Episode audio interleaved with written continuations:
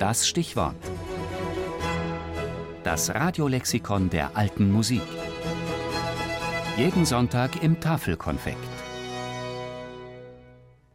Veracini Francesco Maria. Geboren am 1. Februar 1690 in Florenz, gestorben ebenda am 31. Oktober 1768.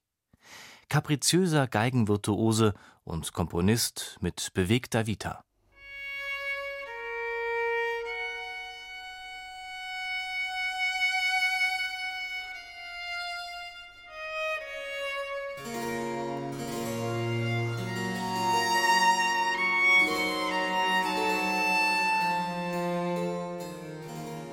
Für einige Musikkenner des 18. Jahrhunderts war Veracini der bedeutendste Geiger seiner Zeit. Dieser Meinung war auch der reisende Musikgelehrte Charles Burney. Er schrieb: Die Merkwürdigkeiten seiner Spielweise waren die Hand, mit der er den Bogen führte, sein Vibrato, seine klugen Verzierungen und sein Ton. Er war so klar und laut, dass man ihn auch aus einer großen Gruppe von Musikern deutlich heraushörte, sei es in der Kirche oder im Theater. Doch so unbestritten wie seine Kunst war auch sein Ruf als arroganter Exzentriker. Gerade der ihn bewundernde Charles Burney gab Veracini den Beinamen Capo Pazzo, der Verrückte, und überlieferte eine vielsagende Anekdote.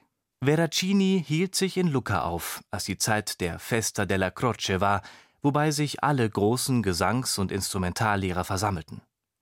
Veracini ließ seinen Namen für ein Solokonzert eintragen, doch als er den Chorraum betrat, fand er den Platz des ersten Geigers bereits von Padre Girolamo Laurenti aus Bologna besetzt. Mit großer Verachtung begab sich Veracini auf den hintersten Platz des Orchesters. Als Laurenti sein Konzert ausführte, spielte Veracini keinen einzigen Ton. Dann ward er aufgerufen, doch er spielte kein Konzert, sondern verlangte, ein Solo am hintersten Ende des Chorraumes spielen zu dürfen. Darauf spielte er in solcher Weise, dass die Besucher zu einem Eviva hingerissen waren, und wie er zu Ende gekommen war, wandte er sich Laurenti zu und rief Così si suona per fare il primo violino. So spielt man die erste Geige.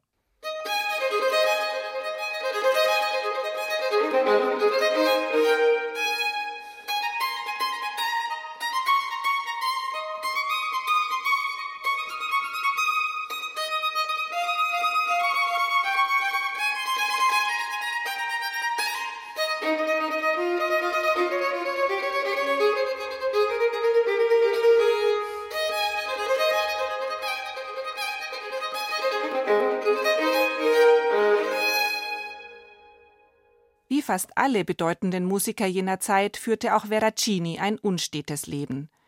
Nachdem er in seiner Heimatstadt Florenz ausgebildet worden war, konzertierte er vor allem in Venedig und London.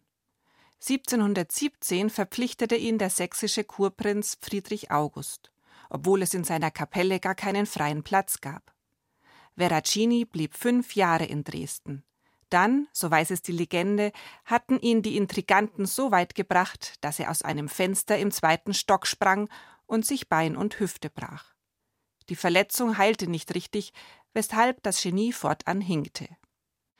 Veracini nahm seine beiden Geigen, er hatte sie Peter und Paul getauft, und ging erneut nach London, wo er durch mehrere Opernkompositionen in Konkurrenz zu Händel trat. Als er 1745 die britische Insel verließ, erlitt er Schiffbruch im Ärmelkanal.